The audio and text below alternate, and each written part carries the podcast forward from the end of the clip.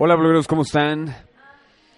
Regresamos al podcast El Blog de Chino Sánchez. Nos pueden buscar en Spotify como Blog de Chino Sánchez. Suscríbanse al canal.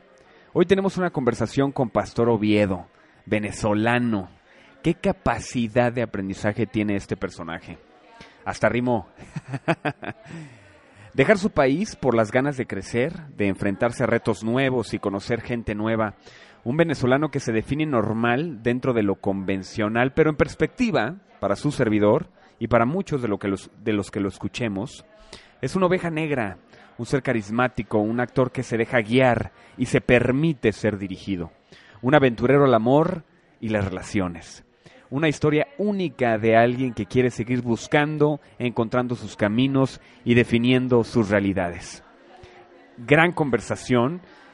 Lo conozco poco, pero siento que somos almas viejas que ya nos conocíamos en algún tiempo determinado en esta vida. Y quiero que escuchen la facilidad que tiene Pastor para definirse, esa facilidad que pocos tenemos para aceptarnos como somos y sernos fiel a nosotros mismos. Los dejo con esta plática. Muchas gracias por todos los mensajes que, que, me han mandado.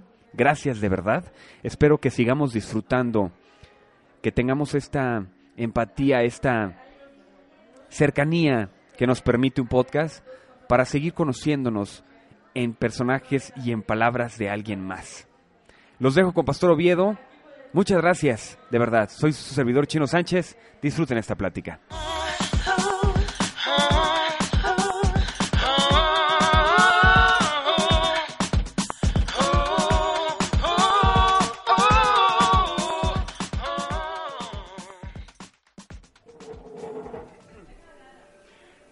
¡Qué bárbaro!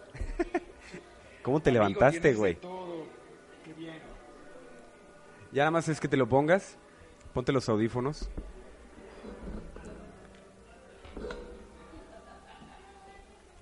Y me dices si me escuchas bien.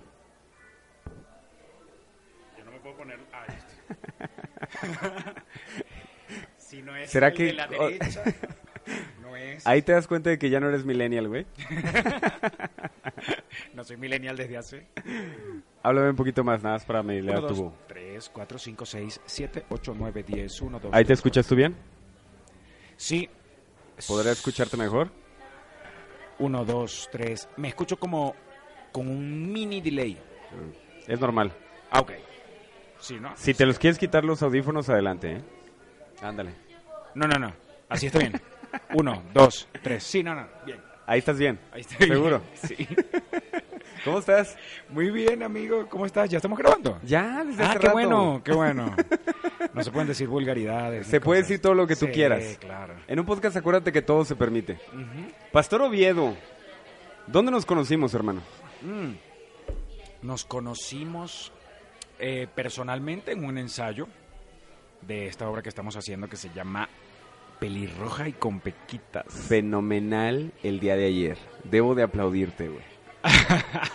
Pastor Oviedo está haciendo también teatro en corto, pero lo Sí. hace eh, por otra obra que se llama El hombre El más hombre sexy más del mundo. El hombre más sexy del mundo que está en el mismo foro que tú, que, que, que Pelirroja y con Pequitas. Y es escrita por eh, José Carlos Illanes también. Que ¿Qué está se, divertida, siente? ¿Qué se siente entrar solo al escenario y, y enfrentarte al público? Terror. O sea, en teatro me ha tocado muy poco hacer eso. Eh, ¿Hacer que sí- estar teatro en corto Estar o solo, estar sí. solo? Y eh, lo he hecho porque he hecho stand-up comedy. Entonces ya he pasado por ese terror. Ya, has- ya has estado a- en cara a cara al público. Sí. Y que, y que además el público tiene como la...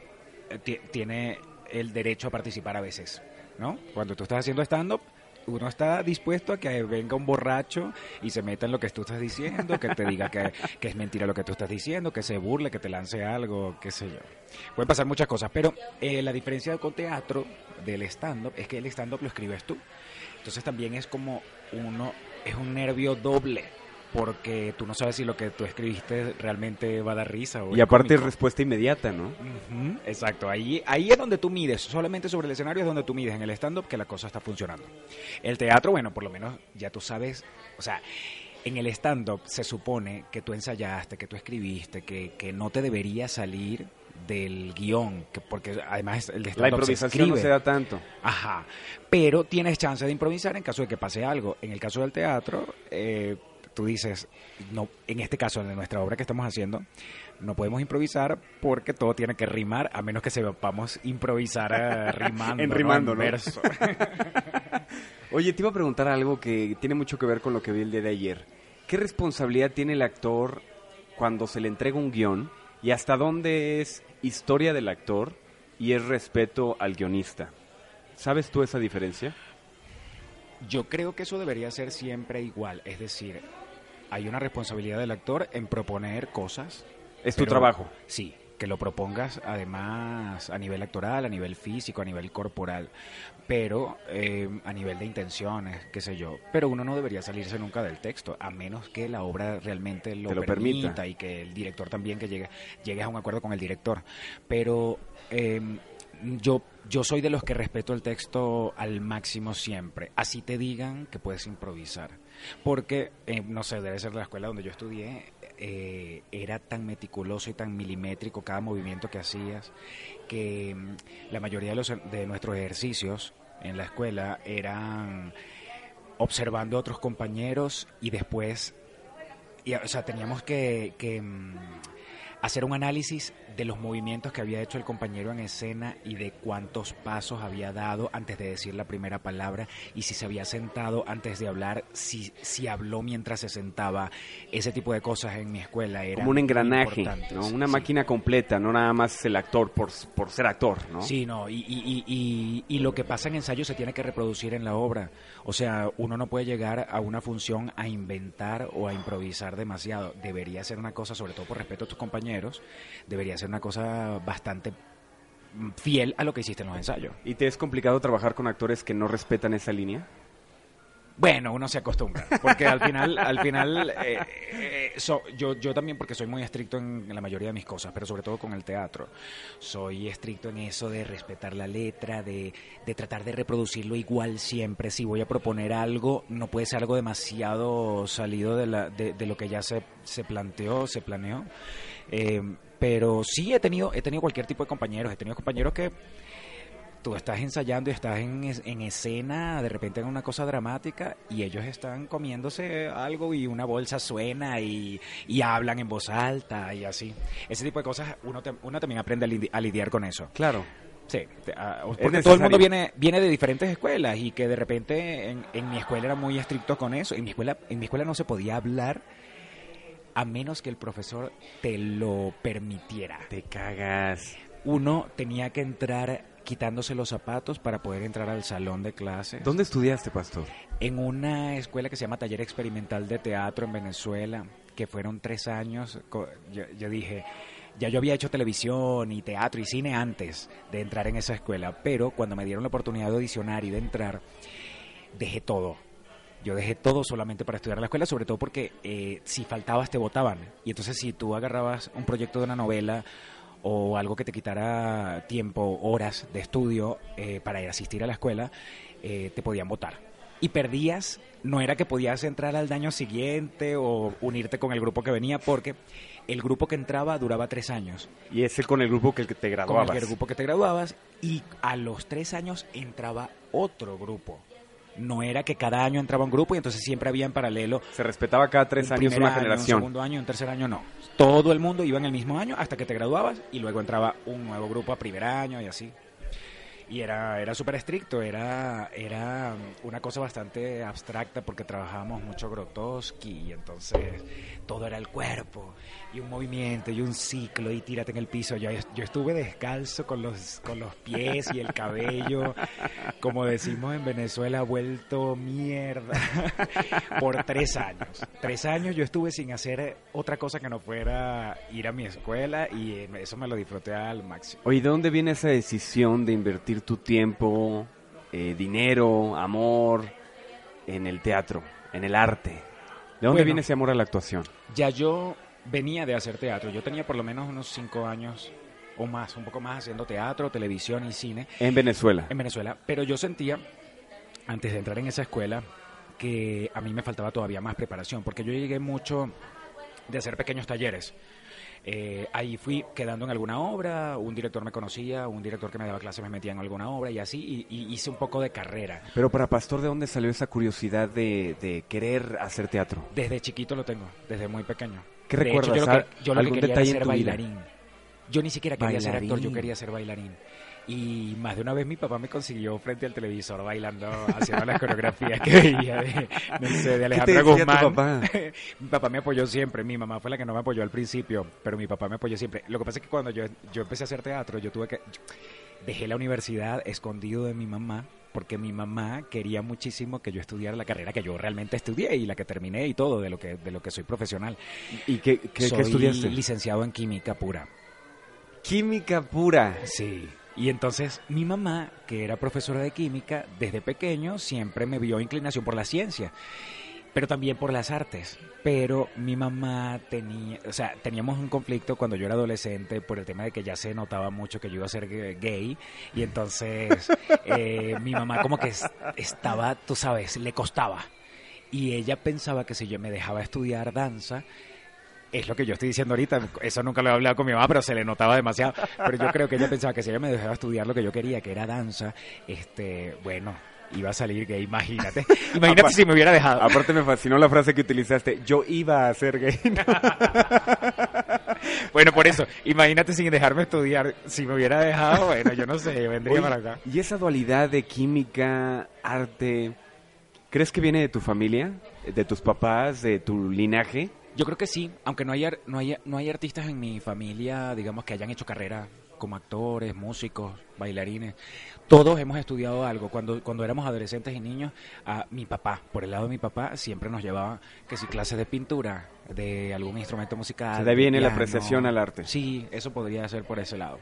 Mi papá siempre me apoyó. Cuando, cuando yo ya de grande decido que de lleno voy a estudiar teatro, mi papá me lo aplaudió, me acompañó, me apoyó siempre. A diferencia de mi mamá, mi mamá estuvo como, como dos años que casi ni me hablaba, porque sabía que yo no estaba yendo a la universidad. ¿Y por qué esa resiliencia ante tus cambios? No sé, yo creo que también gente de pueblo, tú sabes. sé que te- pensamos distinto lo- la- lo- las nuevas generaciones. Yo creo que los papás de ahora también son un poquito más permisivos y dejan a los, dejan a los muchachos que hagan lo que realmente quieren ser, o sea, no, no los cuestionan tanto. Mi mamá también y mi papá, ambos vienen de un pueblo, pero yo no sé, yo no sé por qué mi papá era como tan, era mucho más abierto. Sí, mi papá siempre me apoyó, siempre, siempre. Y ahora en la actualidad mi papá me dice que le mande videos de lo que estoy haciendo acá. O sea, está bien interesado siempre. Entras a tres años exclusivamente a estudiar estos métodos de actuación. ¿Qué te llevas esos tres años? Em, ¿Qué cambió en Pastor? Yo empecé a tomarme más en serio y con más rigor el teatro. Hablo de cosas... O sea, no, no, no podría hablar de talento porque eso es algo bien subjetivo que lo verán los otros. Pero... Como el arte mismo, ¿no? Ajá, pero sí el hecho de respetar, por ejemplo, un texto, de respetar lo que dice el director, de no, o sea, a menos que a menos que de verdad tengas mucho tú la razón, o que creas que tienes mucho la razón, este, no refutarle al director lo que te está proponiendo, lo que te está pidiendo que hagas, porque al final uno lo que va es interpretar un texto, o sea, es, es la visión del director y lo que él tenga en su cabeza y lo que quiera hacer uno debería hacerlo y punto, a menos que sea tu proyecto, tu obra y tú también estés poniendo algo de tu... O sea, siempre uno está poniendo algo de, de- del talento que uno tiene, pero hay cosas que se deben respetar. Entonces, yo eso lo tengo de, de esa escuela. Yo eh, respeto demasiado lo que la palabra del director. Respeto, y si, si hay algo no me gusta y si hay algo que me incomoda, lo converso. Pero hay, no, en- para mí no hay rebeldía, ¿sabes? Mm. Cuando un director te, te cuestiona algo, yo no me defiendo porque por alguna razón me lo está diciendo, ¿sabes? Entonces, ¿Confías en, en esa dirección, en esa guía? Plenamente. Ahorita me está pasando algo mágico con esta obra y es que em, José Carlos Illanes, el escritor, tiene tan clara la obra en su cabeza que él estaba de viaje y yo ya me había aprendido el texto y yo lo estaba diciendo como, como yo creía que podía ser. Cuando él llega y nos sentamos a trabajar, la, la obra dio una vuelta completa, una vuelta que, que, que yo no me la imaginaba y es eso, es lo tiene tan claro que yo, yo me dejo llevar y hago lo que él me pida y funciona. Tiene, tiene no solamente la obra clara en su cabeza, sino que tiene mucho talento y tiene mucha experiencia. Entonces, esa, ese tipo de cosas yo las respeto. ¿Crees que eso te hace más vulnerable al público? Permitirte esa vulnerabilidad de no solo mostrar tu talento, sino dejarte guiar por el director. Perdón, ¿qué me dices? ¿Crees que tiene vulnerabilidad con el público hacer ese proceso? Es decir, ¿te muestras más vulnerable? Eh, no sé si me muestre más vulnerable, pero cuando haces una función haciendo lo que el director te propuso, que puede ser muy diferente a lo que tú propusiste y ves que funciona, e incluso a ti te funciona como actor, entonces dices, nada. Vale la pena, Sí, ¿no? sí, Es mejor escuchar. sí, totalmente. Fíjate, me pasó eh, eh, algo muy parecido, el mismo autor de las dos obras en las que estamos interpretando en teatro corto, eh, me sugirió ciertas notas, ¿no? Lo trata de decir con mucha delicadeza, sugerencias para que puedas mejorar tu actuación. Eh, yo soy de los actores que me gusta improvisar, entonces dejarme guiar es complicado. Me quita como poder, ¿no? Ajá. Esta el ego, eh, totalmente ese ego del actor, ¿no? No, pero improvisar hasta qué nivel? Porque una cosa es que tú improvises, pero en la línea que se está trabajando, eso yo lo propongo también y eso yo lo hago. Hay muchas cosas que tuviste ayer que no necesariamente son de José Carlos, sino que son mías. Pero José Carlos, eh, como que nos entendimos. Una sinergia. Y, hay- y, y él me lo permite hacer. Me permitió hacerlo y después me dijo, ah, sí, bien, de eso, lo de, eso déjalo. O tal cosa déjalo. Porque no me estoy saliendo demasiado de lo, que, de lo que él tenía en su cabeza. Pero sí, siempre hay una propuesta de nosotros, siempre hay un invento. Bueno, a mí me pasó en las primeras funciones de la semana pasada que eh, tuve, tuve errores en la letra, en el texto, y entonces, eh, sabes que tiene que rimar todo. Y si te comes una línea, Ya valió. el público al final no lo sabe. Yo no sé qué dije o qué hice, que metí palabras que rimaban. Yo no sé cómo lo hice, pero después vi una grabación y yo decía, wow, pero al final Mira que no es lo eso. que estaba en el texto. ¿Crees que el teatro, el arte, haya llegado a tu vida por improvisación? No, yo creo que yo lo busqué. Definitivamente yo lo busqué. Yo, yo hubo un momento en que estaba en la universidad, era como el de 10 semestres que tiene mi carrera. Como en el séptimo semestre, dije, yo no se lo voy a decir a mi mamá ni a mi familia, a nadie de mi familia, pero yo voy a empezar a estudiar danza y teatro. Y empecé a estudiar danza y teatro? Por- paralelo con la universidad. ¿Qué sentías con eso? O sea, ¿por qué la necesidad de querer hacerlo? Mira, yo lo había tenido desde muy pequeño. Yo sabía que yo quería hacer algo que tuviera que ver con las artes. No estaba muy claro, pero mi inclinación era hacia, hacia la danza. Yo veía eh, alguna compañía de danza en el teatro eh, o en televisión y había algo que a mí me decía, yo quiero estar ahí. Yo no necesariamente quiero ser el cantante que tiene un cuerpo de baile. No, no. Yo quiero ser del cuerpo de baile. Para mí era Algo. era mágico Vibraba el corazón. estar ahí atrás. Eh, y, y al final lo hice, yo lo busqué. Si, si yo me hubiese quedado tranquilo estudiando lo que estudié y, y no hubiese buscado esta oportunidad de estudiar, quizás no estuviera aquí hoy hablando contigo. Estuviera haciendo y reunido, estuviera haciendo cualquier otra cosa y mi círculo social seguramente fuera totalmente distinto. Una vez que tomaste la decisión, ¿fue difícil eh, confrontar eso con tu familia o lo mantuviste en secreto durante un tiempo? Lo mantuve en secreto. Quienes me descubrieron primero fueron mis hermanitas, porque mi mamá me pidió que las cuidara y yo me las llevé a la escuela de danza. Y eran chiquititas, tenían ocho años. ¿Cuántos años tenías tú cuando hiciste, cuando tomaste esta decisión? Como 25 años. Cuando empecé a estudiar danza, teatro, sí, 25, 26 años. O sea, Grande. podemos decir que llegaste tarde a la danza. Sí, grande, grande, grande. No, y ojo, no me convertí en bailarín, yo no, no terminé la carrera de danza. Yo empecé a estudiar danza y teatro al mismo tiempo y la danza la veía como, una, como un complemento. Estudiaba ballet y danza contemporánea. Y el, al final la terminé dejando porque me, me- me metí de lleno Al teatro. Sí, Hermanas, ¿cuántos hermanos tienes? somos nueve en total. ¡Nueve! Sí, de varios matrimonios somos. Eh, mi- cuando mi papá y mi mamá se casan, ellos ya venían de un divorcio, ambos. O sea, cuando, cuando me tienen a mí, ellos venían de un divorcio. Cada quien con su, con su con su- respectiva con una familia. pareja distinta, sí. Y mi papá tuvo dos hijos de ese primer matrimonio y mi mamá también tenía dos hijos de ese primer matrimonio. Cuando ellos se divorcian de esas parejas que tenían en ese momento y se conocen y se casan y me tienen a mí, mi papá se trajo a sus dos hijos y mi mamá también se trajo a sus dos hijos. Entonces ahí éramos cinco. Yo fuimos cinco por por lo menos por 10 años. Hasta que después mi papá y mi mamá se divorcian, se casan con otras personas y tienen cada uno dos hijos, que son mis hermanos menores. Entonces realmente tienes eh, ocho. De padre tengo nueve, porque mi papá tenía dos, mi mamá tenía dos, luego nací yo, somos cinco, luego mi papá tiene dos y mi mamá tiene dos. Cuatro más. ¿Cuál es la relación que tienes con ellos? Los de antes y los de ahora. Lo que pasa es que vivimos tantos años juntos, la, y, incluso después que mi papá y mi mamá se divorcian, seguían siendo el papá y la mamá de todos. Entonces, típico, digo yo, no sé si típico de las familias que se divorcian, porque hay familias que terminan en un conflicto muy grande y al final no se terminan ni hablando ni nada.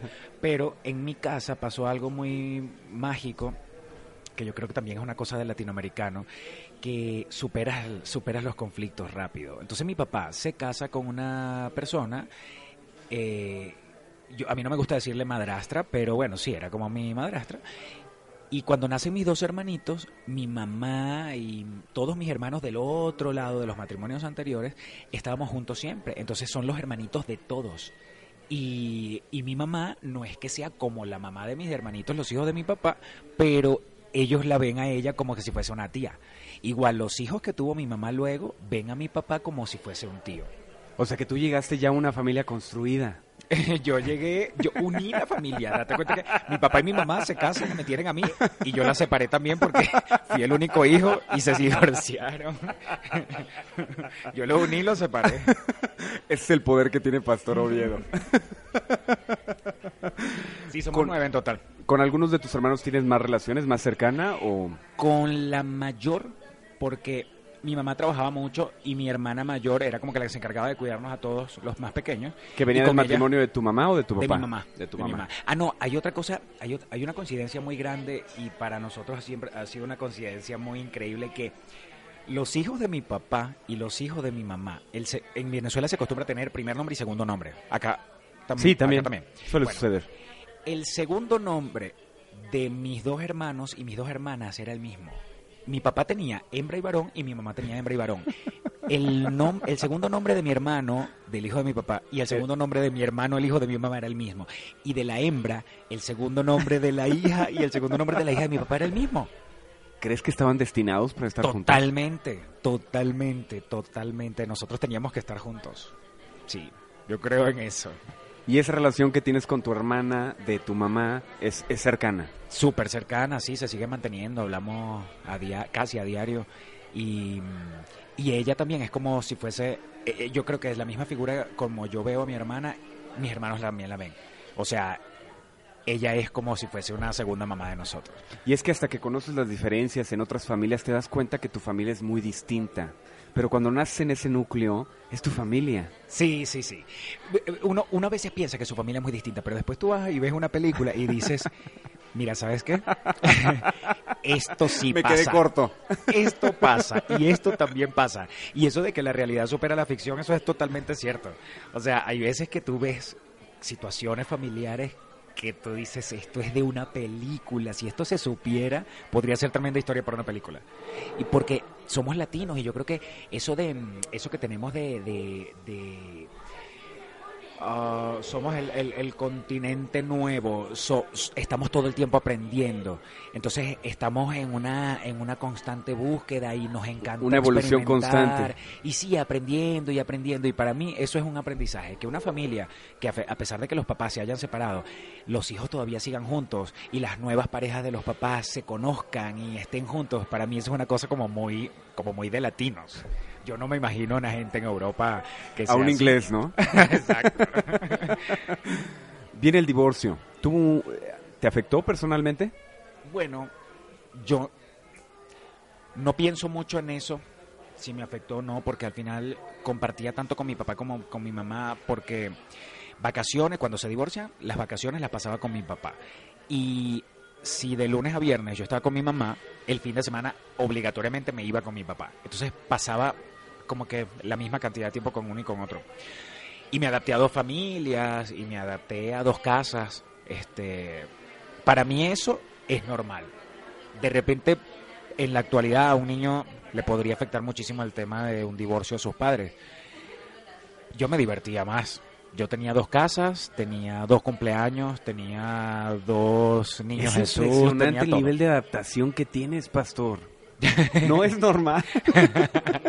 Tú dices. Es Yo que- eso lo veo súper normal. Viéndolo de perspectiva, te das cuenta a veces que lo- suele suceder, no sé si te ha pasado, que te preguntan, güey, ¿cómo le haces para hacer tantas cosas? Para ti es normal. Estás acostumbrado a tu ritmo de vida. Pero cuando lo ves de perspectiva de fuera, te das cuenta que haces mucho o te adaptas muy... Vienes de una familia ya construida, como tú dices, yo, yo los uno. Y también se separan y construyen otras dos familias. Y al final es una gran familia. Sí. Ese, ese nivel de aceptación y adaptación que tienes es maravilloso. Puede, puede ser que a mí el haber tenido una infancia así, una adolescencia así, me haya ayudado a lo que soy A ahora. lo que porque- venía. Porque, a ver, yo me imagino que tú también serás igual. Ahorita estás haciendo un podcast, pero también estás ensayando una obra y estás ensayando otra y seguramente estás haciendo un taller de algo. O sea, en eso vivimos, esa es la vida del actor. Yo no tengo otra referencia que no sean los demás actores. Y yo siento que la vida del actor es así. Como que, claro, si eres demasiado famoso y pegas en un proyecto y eres el protagonista, quizás te dedicas a eso por unos cuantos meses y ese es tu único proyecto. Pero, Pero como si no, hemos llegado a ese papa. nivel, como todavía no hemos llegado allí, tenemos que buscar aquí, allá, allá y allá. Pero sí, yo, yo, yo he estado en esa, en esa posición de, de tener mucha fama a niveles de que si yo entraba a un café como este, seguramente toda esta gente venía a tomarse fotos conmigo, iba a pedirme autógrafos. ¿Esto es en Venezuela o ya en, En México? Venezuela. No, no, aquí en México todavía no pasa. Aquí pasa, si consigo venezolanos, puede ser que se acerquen.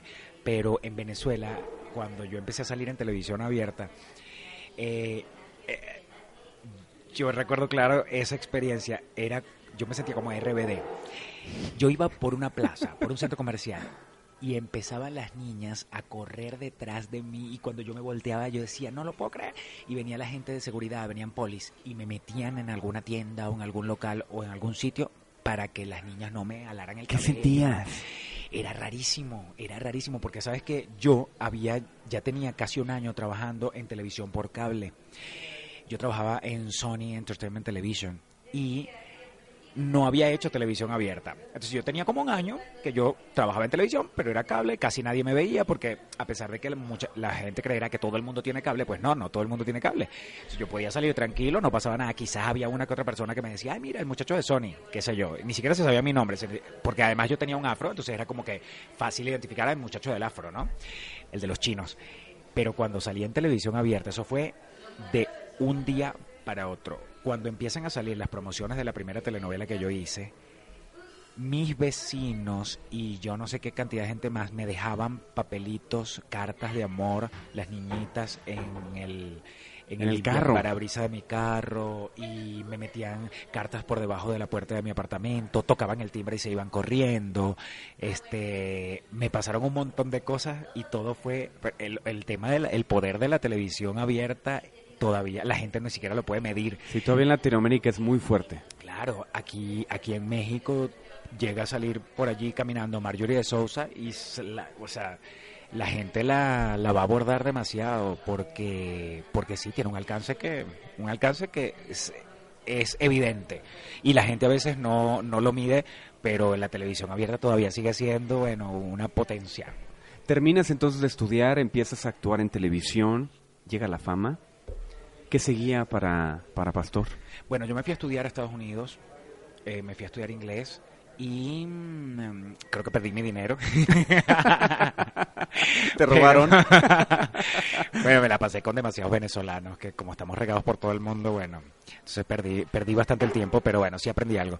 Y cuando regreso a Venezuela es que digo, ya no quiero hacer más televisión, quiero aprender de verdad. Y ¿Cuántos años tenías? Ya ahí tenía treinta y tantos años. Ya tenía por lo menos 34, 35 años. Cuando regreso a Estados Unidos, dije, no hago más televisión. Y efectivamente, los últimos 7, 8 años en Venezuela no hice más nunca televisión. ¿Te dedicaste a teatro? Me dediqué al teatro, nada más, al teatro y a la radio. ¿Cuál es la diferencia que tú ves en teatro y en televisión? ¿Qué es lo que te llama más la atención?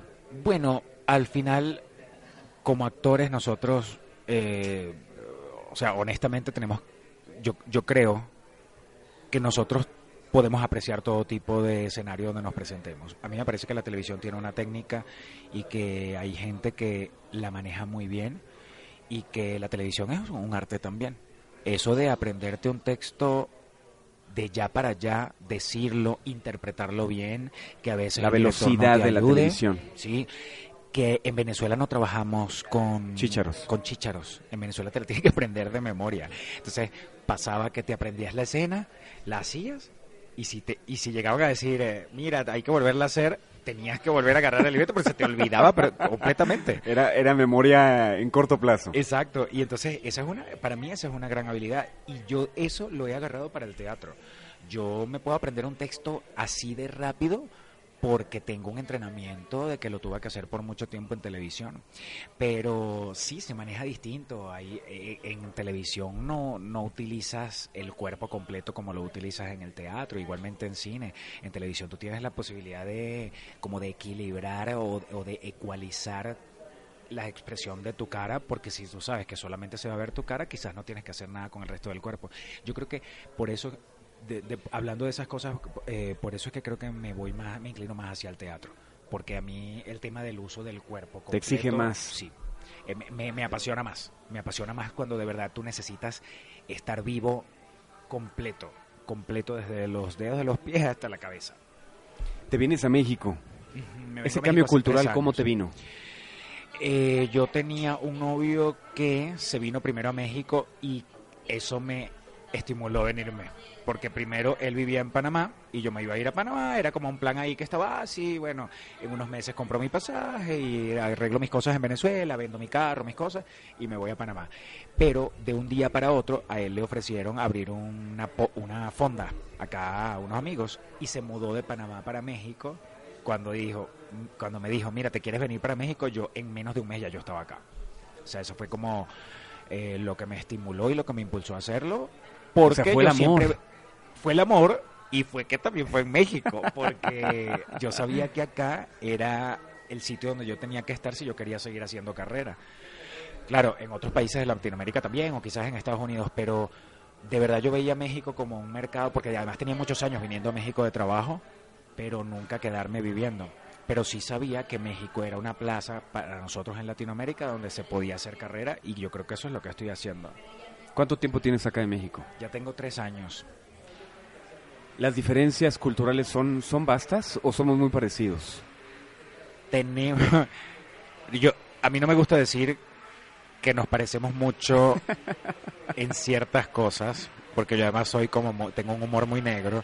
Pero por ejemplo, cuando yo me monto en el metro, cuando me trepo en el metro, como dicen ustedes, o voy caminando o voy en mi bicicleta y veo cómo los coches tratan al ciclista, al motorizado, o cómo la gente se madrea en el metro para poder eh, treparse, Para poder entrar. sí. o, o simplemente se madrean porque, porque uno empujó al otro y así, ahí me siento que estoy en Venezuela. ahí digo, ay, home ¡Ay, qué home". bonito! Me siento Nunca en casa. te dejé Venezuela. qué triste, pero, Pero- es una realidad. Sí, pero así como eso también está la cosa de, por ejemplo, la gastronomía, la comida. México es un país excesivamente grande y rico en gastronomía, en turismo. Yo creo que Venezuela tiene lo mismo y eso que Venezuela es como el tamaño de, Del Distrito Federal. del Distrito Federal. el Entonces, lenguaje también es algo que... Ah, bueno, imagínate, o sea, es como aprender, estamos hablando el mismo idioma, pero al final puedes no entenderte nada cuando hablas con otra persona, porque efectivamente tienes que aprender las palabras y yo creo que es un una tarea de uno también, el que se viene a vivir al país, a cualquier país donde se vaya a vivir, es con una cuestión de adaptarse. Y no es que vayas a perder tu nacionalidad, tu gentilicio, ni nada, es un tema Eso lo de traes. adaptarte para que todo fluya. Entonces, hay, hay mucha gente que por redes sociales, cuando me ven a- que si pronunciando las CCs y todo eso, me dicen, pero ¿por qué tú tienes que hablar así? Yo le digo, porque soy actor, coño. O sea, Si, a- cuando yo vaya a Televisa, a mí no me van a decir, ay, sí, hazlo en venezolano. No, yo tengo que hacer, tengo que adaptarme. Es como que si tú vas para Estados Unidos y vas a querer hablar en español, porque sí, porque a ti te da la gana. No, hay que adaptarse. ¿Cómo es ser gay latinoamericano, pastor? ¿Cómo lo viviste tú?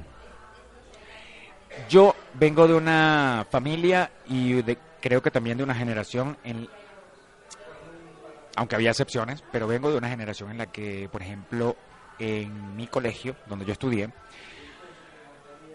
tú notabas por cosas quién era, quién podría ser gay o qué sé yo, pero eso era como un tabú. Eso no se decía. Había bullying, obviamente, siempre hubo bullying. La pero- carrilla, como le decíamos aquí en México antes de que existiera el bullying. Carrilla, La carrilla. la carrilla. Que te dicen cosas. Sí, que te dicen, te, te carrillan, ¿no? Ajá. No con la intención de herirte, pero sí con la intención. Pero ahora, ahora tiene un nombre Ahora ya es bullying. científico. Ya. el bullying. Sí, del bullying que vivimos todos.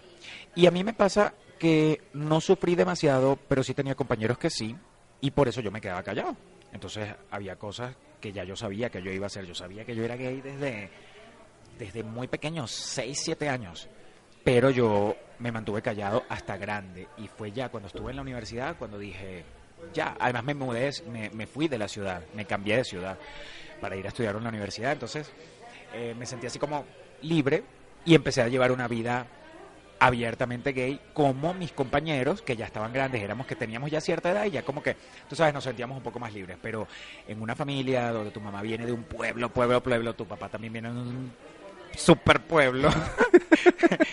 no, en la casa eso no se, no se tocaba ese tema, no se decía. eh, de hecho, había como un tabú también en hacer chistes sobre gays, porque yo creo que en el fondo ellos sabían que yo iba a ser gay. Entonces siempre había como ese cuidado de, de no herir. En mi casa nunca me, nunca me pasó nada, pero siempre eran muy estrictos.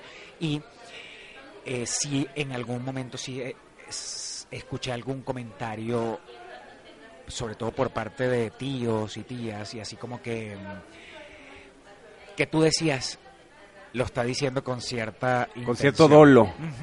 Pero, pero nunca fue nada agresivo ni nada. Yo creo que el gay latinoamericano, así como es el latinoamericano, es eh, muy libre.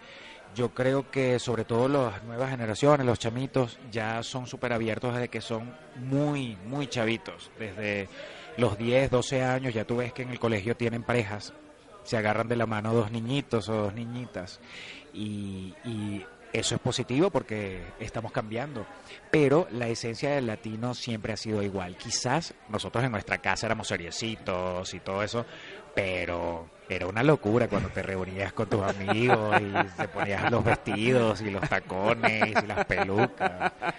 Sí, sí. ¿Crees que... eh, ¿Cuándo saliste del closet oficialmente para ti?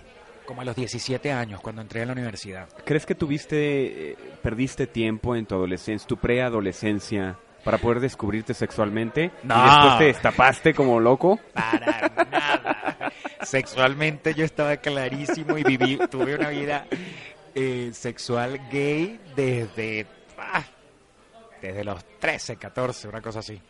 Yo con eso no tuve ningún problema, ni lo tengo ahora.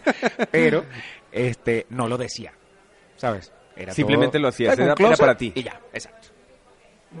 Para mí y para, la, y para las otras personas. ¿Te consideras con una personalidad de guerrero? Por las cosas que me has dicho, por las cosas que has vivido, parece que siempre vas contra la corriente, esa oveja negra, como le decimos en, en algunos de la familia, que es agradecida porque es la que trae el cambio a las cosas, a lo estable, al status quo. Yo no podría definirme como una persona, o sea, porque por lo que me- por lo que estás diciendo pareciera como una persona irreverente, como re- podría ser llamarse rebelde también. Yo no, yo siempre fui un niño bien. iba por el carril, yo yo no fui un adolescente que llevaba la contraria a los papás, o sea, y como adulto tampoco. Yo hay gente y esa es una apreciación de otras de otras personas sobre todo desde que existen las redes sociales desde ah, desde 2009 2010 que existe el Twitter 2008 2009 siempre he sido una persona muy espontánea y para algunas personas eso es un signo de irreverencia. Pero yo siento que yo soy la persona más tranquila del mundo. Centrada, cuadrada del planeta. No sé si cuadrado, pero yo no le llevo la contraria a la gente. A mí quizás, no, no, o sea, hay- sabes que hay gente que se jacta de decir, yo digo las verdades. Yo voy y- en contra del mundo. Sí, o sea, si a mí no me gusta algo, yo lo digo, y si voy a cambiar algo, lo cambio. Yo no, yo soy más bien, yo voy como de como un borreguito detrás de los demás. Pero si es, si tengo y lo acepto, tengo una cosa muy espontánea para decir mis cosas, pero no es que lo digo todo ni digo todo lo que pienso. ¿Sabes? Siempre me guardo mis cosas, siempre me gusta respetar a la gente y, y no me parece algo para enorgullecerse eso de que tú andes por la vida diciéndole todo a todo el mundo lo que tú piensas, lo primero Claro, prejuzgando. ¿no? Sí, no, no, no lo veo como una gran virtud. Una característica de la gente, pero no veo una gran virtud que tú seas de los que no te callas nada y que lo que no te gusta lo dices. O sea, porque hay veces que uno tiene que, que quedarse callado. Quedarse callado a veces es más inteligente que andar gritando las cosas. ¿Te gustaría regresarte a Venezuela? Sí lo he pensado mucho, no en este momento, o quizás no regresarme para quedarme viviendo ya, pero sí me hace demasiada falta regresar para estar un rato con mi familia. Tengo ¿Qué le dos pasó años. a ese hermoso país? ¿Qué fue lo que sucedió desde tu perspectiva? Mira, sin ponerme eh, muy enfático con el tema político, sí hemos vivido una crisis y mm, no es, no es un secreto para nadie, no solamente en México, sino en cualquier país del mundo, que cada vez hay más venezolanos. Mm, No hay que ser demasiado inteligente ni brillante para preguntarse por qué cada vez hay más venezolanos que se van del país. Y eso es porque nosotros estamos viviendo una crisis desde hace muchos años, económica, una crisis social, eh, eh, política, que nos ha obligado a buscar otras ofertas y opciones de trabajo y, y buscar nuevos horizontes. En esa percacidad de sobrevivir. Sí. Entonces, no quiero decir que, bueno, que eso ha sido culpa del gobierno de Chávez y ahora del gobierno de Maduro, ni tampoco quiero decir que es culpa de la oposición, ni que es culpa de los Estados Unidos por hacer una guerra económica al gobierno de Maduro, pero hay una crisis y es una crisis evidente y eso ha hecho que los venezolanos se quieran ir del país. Por ejemplo, tú vas ahorita a Venezuela y así como aquí tú ves sobre insurgentes un tráfico horrible a las 6 de la tarde, 7, 8 de la noche, Santa Fe. Así era en Venezuela igual. Ahora tú puedes llegar, como por ejemplo, por decirte, de acá de Nápoles a Santa Fe en 20 minutos, sea hora pico o no. Y es porque Venezuela se está vaciando. Las personas que tienen la oportunidad se están yendo. Y los que no ha sido porque o no tienen la posibilidad económica o decidieron luchar de frente hasta que, hasta que haya un cambio importante en Venezuela. ¿Tu familia cómo sobrelleva esto? ¿Y cómo lo haces tú también desde acá? Bueno, yo en la medida que puedo ayudo a mi papá y a mi mamá, pero como somos tantos hermanos, mi mamá a mi mamá no le hace falta nada. Y la crisis que vive mi mamá es una crisis que ella ella sabe que está sucediendo, pero no le ha pegado como otras familias que tienen menos recursos económicos y que, por ejemplo, habrá la mamá de algún compañero que tiene que ir y hacer una cola y formarse para poder comprar cualquier alimento. En el caso de mi mamá no, porque tengo a mis hermanos grandes que la ayudan. Entonces, la crisis ha pegado distinto. Eh, quizás le pega más por el tema de las medicinas, que ahí sí es verdad que está muy difícil conseguirlo, entonces uno se las manda de acá de, de México o otros hermanos se las mandan de otros países. Pero mm, en mi caso particular, el de mi familia, ha pegado distinto. Sí hay crisis, pero la vemos distinto porque nosotros tenemos posibilidades económicas y no es por decir que tenemos dinero, sino que tanto mi mamá es una mujer que es una mujer que trabajó toda su vida y que y que ahora está jubilada percibe un sueldo y mis hermanos que ya están grandes también todos todos somos profesionales todos trabajamos y todos hemos hemos llegado a un nivel de vida una calidad de vida que nos permite ayudar a nuestros padres pero no es así en general en Venezuela. Hay muchas familias, hay mucha miseria, hay mucha pobreza y hay muchas personas que no tienen las posibilidades económicas, no estudiaron, no fueron a la universidad, no, no, no tienen el, el beneficio de una jubilación y bueno, están pasando por todo lo que te estoy diciendo, que es sufrir para conseguir una medicina, para conseguir unos alimentos, tienen que pararse de madrugada y formarse en un supermercado o a veces formarse desde la noche anterior y, y así, así es el grueso del venezolano. El caso de mi familia es un caso que de verdad seguramente se repite, pero es un caso muy puntual pero en general en Venezuela la crisis humanitaria, la crisis económica, política y social la vive el país entero. Y es una realidad. Es una realidad, sí. Y, y sácalo por ahí, por lo que te estoy diciendo. ¿Por qué razón los venezolanos se van del país? No es de gratis. Venezuela también es un país que tiene eh, el recurso de petróleo. Claro, tiene todo, todos los recursos naturales, el país es hermoso. Sí, y sin embargo la gente se va porque de verdad eso tú no vives del, realmente nosotros no percibimos nada del petróleo. Quizás la gasolina la pagamos súper económica porque en Venezuela se procesa el petróleo pero pero el resto de cosas no ya no ya no son accesibles para ti. Ya tú no puedes por ejemplo hay una hay una isla en Venezuela que se llama Margarita y hay un archipiélago que se llama Los Roques a donde la gente se va a vacacionar y es bien exclusivo. Nosotros los venezolanos antes trabajando, reuniendo dinero, podíamos pagarnos un viaje como esos. Ya ahora es muy difícil para el venezolano. Allá solamente lo único que va es americanos, alemanes, europeos, que pueden pagar un viaje tan costoso que para nosotros que vivimos dentro del mismo país no podemos. ¿Crees que por ser ciudadano venezolano ¿Se debe de hacer algo desde fuera para tu país? ¿Te sientes con esa deuda personal? Sí, y lo estamos haciendo. yo desde que llegué a México y mucha gente que vive también en otros países, por tener todavía familia y amigos en Venezuela, aunque, aunque cada vez son menos, nosotros, en mi caso, voy a hablar de mí, yo aquí me reúno con gente que hace cosas importantes por Venezuela. Eh, si bien en Venezuela se está haciendo una lucha interna de salir a la calle, protestar y todo eso, los que vivimos afuera tenemos más la oportunidad de llegarle a los organismos internacionales que pueden a sacar el problema fuera de Venezuela. Sí, a que se sepa, porque me pasa que llegué aquí a México y me di cuenta que cuando veía las noticias, sí, hablan de una crisis en Venezuela, pero es todo como muy por, por encima. Es todo como... Solo la superficie. Sí, como que el, mexicano sabe que algo está sucediendo en Venezuela, pero no se ha, no se ha metido no, a profundidad. Entonces, eso es lo que nosotros, los venezolanos que vivimos afuera, tratamos de hacer, que la gente de verdad se entere de lo que está pasando realmente. Entonces las redes sociales nos han ayudado muchísimo. Para nosotros lo que fue el Twitter y el Instagram entre los últimos cinco años han sido claves porque el gobierno venezolano manipula los medios de comunicación en Venezuela y manipula la información que sale. Y si hay periodistas que se van a Venezuela a hacer algún reportaje o a investigar, le hacen la vida imposible en el aeropuerto para entrar, para meter los equipos, los persiguen. Hay un montón de periodistas europeos que están presos en Venezuela. Son presos políticos porque fueron a Venezuela a investigar y a reportar lo que pasaba.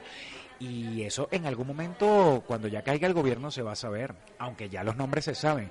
Pero quiero decir, cuando caiga Maduro, que eso es lo que espero que, pare que pase en los próximos tiempos, que es tan incierto cuándo pasará, pero yo creo que sí va a pasar, es donde el resto de los países se van a enterar bien de lo que está sucediendo, porque hay un montón de periodistas presos en Venezuela, americanos, europeos, que van a contar todo lo que les está pasando. Es un golpe de realidad para nosotros como mexicanos escucharte eh, y no coincidir con esa lucha de libertad que hoy nosotros vivimos en este país. Yo veo a México como una Venezuela de hace 20 años. Yo veo al mexicano que justamente por lo que pasó en estas elecciones, que, eligieron a Andrés Manuel López Obrador, por el perfil que tiene, durante la campaña presidencial y un poco antes, yo veía a los mexicanos y a México como una Venezuela de hace 20 años. Y a mí no me gusta decir una, una frase que dice mucha gente, bueno, cuando tú hables con los mexicanos, dile que tú vienes del futuro a mí no me gusta decir eso, porque además México tiene otros orígenes, México tiene otra historia, el mexicano piensa totalmente distinto. Entonces, nadie puede asegurar que López Obrador, por uno asociarlo con el gobierno de Chávez y con el gobierno de Maduro, va, se va a convertir en lo mismo. Yo no quiero pensar en eso y quiero alejar esa, esa energía porque al final yo estoy viviendo acá y me va a afectar igual. Entonces, a mí no me parece nada positivo que nosotros estemos haciendo una lucha con, con el mexicano para que estén en contra de López Obrador. El mexicano se dará cuenta cuando se tenga que dar cuenta. A nosotros hace 20 años los cubanos nos decían allá en Venezuela, no, mira, por lo que yo estoy viendo, decían los cubanos, ustedes en algún momento van a empezar a formarse para comprar un, ki- Aquí hay patrones que estoy viendo. un kilo de arroz o de pasta, ustedes se van a formar para recibir una medicina, ustedes van a hacer colas y van a trasnochar y van a pararse de madrugada para poder comprar cualquier cosa que necesiten. A ustedes los van a marcar con un carnet. Si ustedes no muestran su carnet, no los van a dejar comprar. Y nosotros, no, eso es imposible. Nosotros decimos, eh, Venezuela es un país súper rico, aquí tenemos petróleo. Esa crisis que ustedes dicen, eh, los cubanos, eso no va a pasar acá nunca. Y bueno, todo fue pasando poco a poco, poco a poco, poco a poco. ¿Y por qué? Porque en Venezuela, eh, que esa, esa es, ahí es donde hago la similitud con el, con el mexicano Con el mexicano. veníamos de una historia de tener siempre el mismo tipo de, de gobierno. Un gobierno muy corrupto, de derecha, este sí, eran unos corruptos todos y todo se sabía, todos eran unos ladrones eh, y veníamos de tener muchos años el mismo tipo de gobierno. Y entonces estaba, el venezolano llegó a un punto cuando aparece la figura de Chávez, lo veían como un militar que hablaba con ese carácter, con esa convicción y, y con ese... eh, eh, Chávez tenía un magnetismo que yo no sé si tú has tenido la oportunidad de ver a Chávez en algún discurso, pero sentarse a ver 10, 15 minutos a Chávez es entender por qué él logró todo lo que Era un excelente orador. Sí. El Chávez podía lanzarse una cadena, cadena nacional, sin parar, sin interrupciones, de ocho horas. Que tú decías, ni siquiera va a ir al baño, ni siquiera se va a tomar un café. No, ocho horas hablando ese señor sin parar y además que era como un espectáculo, porque él hablaba, hablaba de historia y te decía fechas y te hablaba de, de figuras importantes de la historia de Venezuela y de repente empezaba a cantar una, hablaba de un pueblo de Venezuela y empezaba a cantar una canción y se sabía la letra de la canción y la cantaba completa. Y de repente echaba un chiste y recitaba una poesía.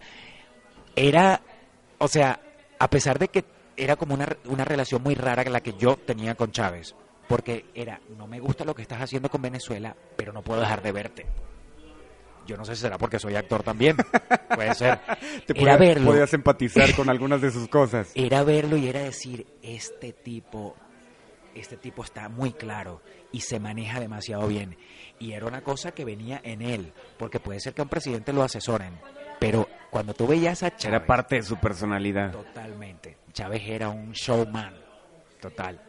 Dentro de todos estos acontecimientos que están pasando alrededor de tu vida, ¿dónde deja el amor, pastor? ¿Cómo lo percibe? ¿Cómo estás en el amor? Ahorita hay un mexicano que me tiene. Soy una persona bien enamorada, enamoradiza. Este, me gusta la vida en pareja. Entonces, Enamoradiza no quiere decir ingenua. no, no, no. Eh, eh, hablo de. Yo a veces termino una relación y no me doy la oportunidad de descansar y de estar, un estar tiempo contigo. solo. No. Siempre me ha pasado eso. Y ahorita estoy viviendo lo que tuve que haber hecho por mucho tiempo. O sea, si me gusta a alguien en particular, si esa persona dijera. Si esa persona hablara claro ya. ¿Me estás escuchando? Inútil. Esto no lo va a escuchar hasta que después que seamos novios. Este, si esa persona me dijera ahorita, bueno, sí, vamos a, vamos a estar tú y yo, o sea, vamos a, vamos a, vamos a ser novios. En, en pocas palabras, yo seguramente lo hiciera, porque soy así, porque me gusta estar en pareja y eso que yo terminé con mi última pareja hace un poco más de un año. Bueno, eh, te viniste a México por amor. me vine a México por amor y aquí terminamos. me vine a México a vivir con mi pareja que tenía ya desde hacía un año antes. Aquí estuvimos juntos dos años y hace un año terminamos. Eh, somos amigos, tuvimos hasta muchas cosas en común y todavía, todavía nos vemos y compartimos. Pero convivimos mucho. Pero, pero sí se acabó. Y yo tiendo a ser mi amigo de mis exparejas. Yo tengo esa cosa de mi mamá y de mi papá, que ellos se divorciaron y son los mejores amigos. Y si mi papá está enfermo, ella está ahí con él. Y si mi mamá está enferma, mi papá también. ¿Y es algo que te gusta llevar a tu vida? Me encanta. Y además que creo mucho en el divorcio y yo creo que eso viene de familia. Mi papá y mi mamá, los dos se han divorciado, cada uno se ha divorciado dos veces. Mentira, mi mamá tres y mi papá se ha divorciado dos. pero mi mamá ya llegó a una edad en la que no se quiere volver a casar. Este, pero sí, yo creo mucho en el divorcio, yo creo mucho en eso que yo veía en mi mamá. Si el hombre no sirve, se vota y ya, o se habla claro para decir, mira, no, esto no puede seguir. Pero y ya". sobre qué, sobre qué estándares tú puedes decidir algo así. ¿No es ponerle expectativas a la otra persona y esperar que las cumpla? Sí puede ser, pero también lo que he aprendido es que, bueno, tú recibes lo que la persona te puede dar. Quizás no es que le vas a exigir más, pero tú ves qué es lo que la persona te puede dar. Y si definitivamente no te da lo que tú quieres o no te llena completamente sin conflicto, sin hacer de eso un- una guerra una novela, yo ya estoy a un nivel de que yo hablo con la persona y le digo, mira, Esto está sucediendo. esto, sí. Y hay veces que me interesa arreglarlo, pero hay veces que simplemente no me interesa, pero no por eso me hago enemigo de la persona, como pasó con mi última pareja. Fue así como que, mira, esto no está funcionando y yo honestamente yo no voy a luchar para que esto mejore. Ya tenía como tiempo luchando con ciertas cositas y hasta que llegó un punto en el que dije, no, no, vamos a ser amigos. Vamos a vernos de otra manera y búscate tu otra persona si quieres y yo seguramente me voy a buscar otra persona, pero definitivamente nosotros juntos no podemos estar. Y de la manera más pacífica. Y así me ha pasado en este año que de repente conozco a alguien que veo que tiene cierta intención o a mí también me interesa, pero llega un punto en el que soy bien honesto y le digo, mira, yo creo que lo mejor es que seamos amigos y no te voy a... Hay, hay ciertas personas a las que le he dicho, al último le dije, no me preguntes por qué, porque ya sería ponerme yo también a cuestionar cómo eres, porque al final no es una cosa que me estás haciendo a mí, es una cosa de ti contigo que simplemente a mí no me gusta. Entonces yo últimamente eso, he sido como muy honesto con eso, muy pacífico y muy honesto. Y si le digo a la persona, mira, no, este, simplemente no estemos más juntos. No me preguntes por qué, porque no es algo que tú me hayas hecho a mí. Es una cosa que simplemente no me gusta y que como tenemos personalidades distintas no me va y ya. Y nada, y somos amigos. como debería ser. Podemos decir entonces que Pastor cree, no cree en el amor de por vida. ¿Te ves con una pareja de aquí a que mueras? No, no, no. No, o sea, en el fondo, por una cosa romántica que pueda tener. Te encantaría repente, que sucediera. me me a mí me gustaría enamorarme tanto de una misma persona y bueno, que, que sea el destino el que diga cuando uno se tiene que separar.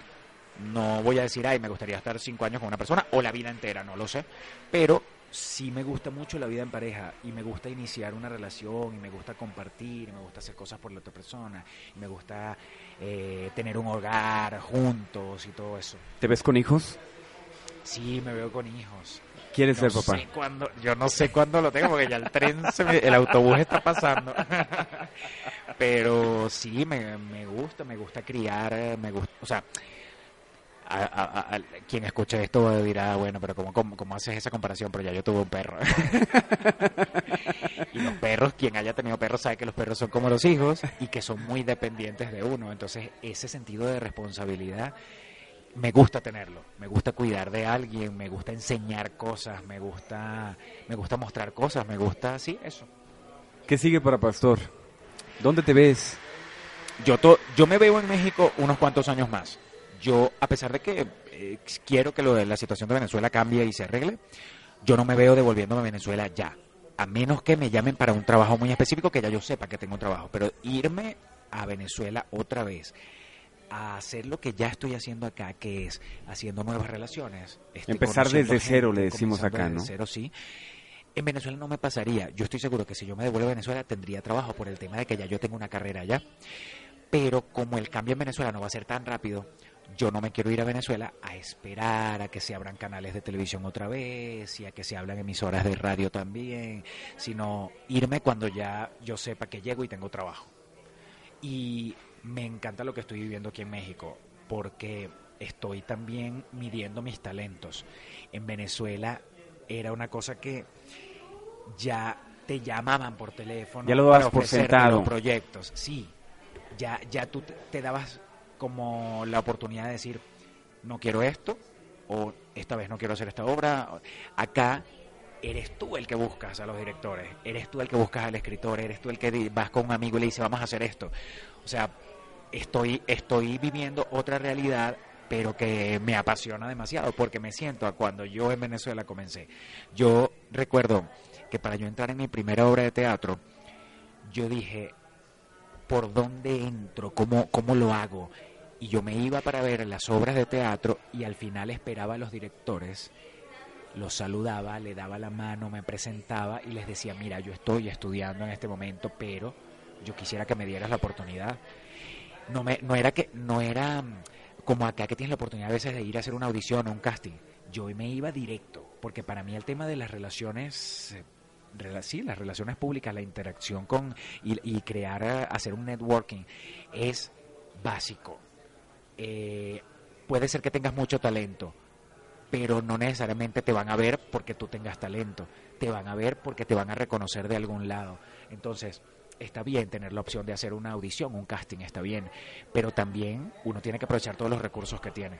Y yo acá estoy tratando de hacer lo que yo hacía en Venezuela en los inicios. Yo dije, bueno, eh, yo voy a hacer mi casting, pero yo también me quiero quiero hablar con el director, porque hay veces que tú haces el casting y eso no mide el talento que tú tienes. Y eso me ha pasado acá. El último comercial que hice fue tan malo mi casting. y, o sea, eso es lo que yo pensé. Y el director que estaba ahí O sea, en el saliste del casting y dijiste, claro que no me van a dar callback, ni de broma. haber- no, era el callback. Y yo sin haber salido del casting, ya yo salí, yo le digo al director que estaba ahí, al asistente de dirección, yo le digo, no, me, no quieren que lo haga otra vez. no, no, está bien. Y yo, no, porque mira, es que este, yo pienso que como fue la prim- o sea, grabaron mi primera mi, mi primer shot. este casting y me dicen que no, entonces no sé si ya me están descartando. Bueno, me he puesto yo con eso ahí con el director. Quedé, me quedé en el comercial. Y yo salí, yo me acuerdo que cuando yo cerré la puerta, yo le dije, mira, porque acuérdense que un casting no mide el talento que tú tienes, ¿sabes? Este, tú a veces tienes que dar, adiós, gracias, me decían. Y salí me Ya, llamaron. pastor, ya, por favor, ya. Te vamos a llamar para el comercial, por Dios. Por eso también me gusta mucho el teatro y esa es una, una diferencia que yo consigo mucho con el tema de la televisión. Y es que en el teatro tú tienes la oportunidad de explorar, de divertirte, de crear. Cada día es distinto. Sí, y de, y de pasar la obra un montón de veces. Entonces, tienes chance de verdad de crear. Eso, eso te lo permite el teatro, cosa que no te lo permite ni el cine ni la televisión. Entonces, eso es una, esa es una de las cosas que más me gusta del teatro. Estoy seguro, segurísimo, segurísimo, que este talento que tengo enfrente eh, va a romper las fronteras en algo. Creo que eres un alma guerrera, un alma incansable. Tener esta facilidad y maravillarte por repetir cosas con un nuevo pastor, todos los días nos estamos transformando, y tú que hayas dejado una carrera por cualquier circunstancia en tu país, venirte a otro y empezar de cero, es de verdad de respetarse, pastor. Es, es un empezar de cero en un sentido. Claro, la experiencia final- no la quitas, ¿no? Exacto. Y, a- y al final yo llegué aquí con mi material de trabajo de lo que había, de lo que, perdón, de lo que había hecho antes. Entonces, no, no puedo dejar de- atrás lo que ya venía haciendo en Venezuela. Entonces, vengo sí a empezar de cero, pero con, con algo bajo el brazo. Eh, con estudios, con, con esa con esa pasión por lo que hago y con y con esa otra visión de que las cosas también se pueden conseguir fuera de un foro o de un estudio de televisión donde estás haciendo un casting. Que las relaciones públicas son el 50% de tu éxito. Yo creo que sí. Muchas Confío gracias por esta conversación, pastor. ¿Hasta qué? Ya, terminamos. Ah. Se nota que le gusta el radio porque aquí podemos pasar horas y seguir platicando. Hice radio los últimos 10 años en Venezuela. Era de las cosas que más me apasionaba y de las que extraño. Aquí tienes tu casa, hermano. ¿Y sabes por qué? Porque en la radio, como no tenías un guion establecido, entonces podía hacer y decir lo que me diera la gana y en la manera que me diera la gana. Y el único medio que tienes es el auditivo, entonces te exige ser más, estar más consciente, ¿no? Bueno, y ya viste que me apasiona el tema de las redes sociales. Tu Instagram.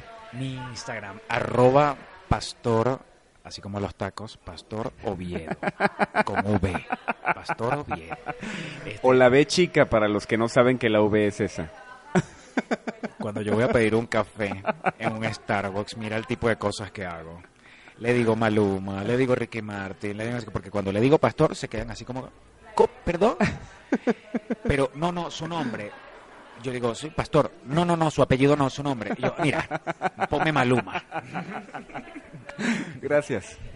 Qué alma tan bonita. Muchas gracias, Chino. Pastor. Gracias, Gracias, Chino, aquí. y espero que esto lo escuche mucha gente. Ya lo vamos a, ya lo vamos Así a será, promocionar así por será. ahí. Lo escucharán las personas que tienen que escucharlo.